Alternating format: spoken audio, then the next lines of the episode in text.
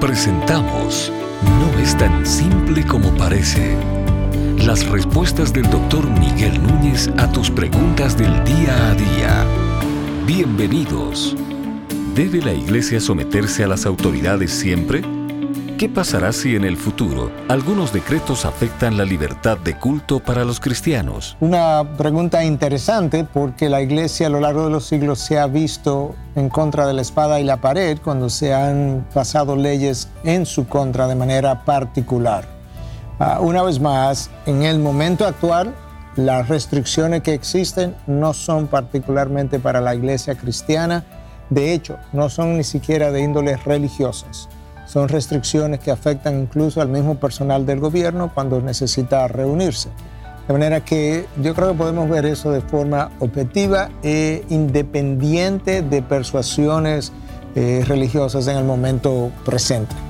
Entonces la pregunta que queda es si posteriormente se comienzan a pasar legislaciones que le prohíben a la iglesia de manera particular no llevar a cabo cosas que Dios nos mandó hacer.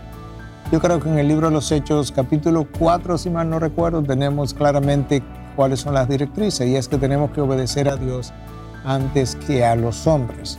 Y la iglesia ha hecho eso, la iglesia perseguida en diferentes países como China o Corea del Norte se ha seguido reuniendo, es clandestina, pero se ha seguido reuniendo, las Biblias han seguido circulando porque obviamente yo creo que tenemos directrices desde lo alto. Los, los gobiernos pueden creerse autónomos, pero no son autónomos, dependen de Dios.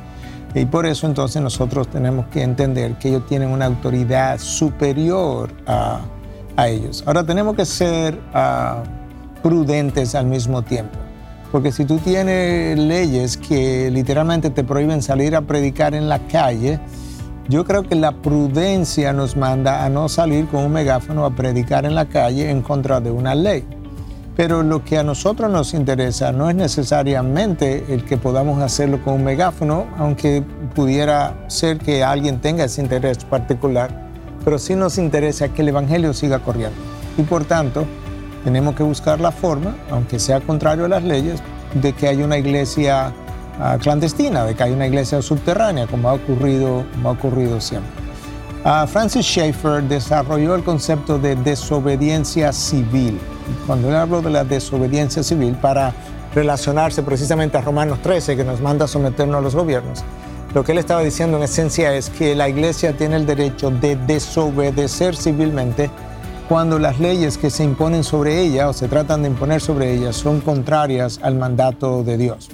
Yo creo que eso es en esencia lo que yo traté de explicar, pero al final terminé poniéndole el nombre que Francis Schaeffer, uno de los grandes pensadores del siglo XX, nos dejó, el concepto de desobediencia civil. De hecho, él escribió sobre eso en más de una ocasión y habló sobre eso públicamente. Ah, y eso es algo que en todos los países donde la iglesia ha sido reprimida, la desobediencia civil ha ocurrido.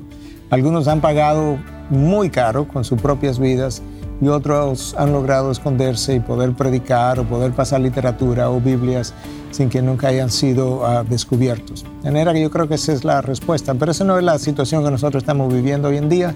Y yo creo que alguien que esté pensando de esa manera debe ver que esto no es contra la iglesia. Yo creo que es bien claro uh, esa idea ahora mismo. No es tan simple como parece.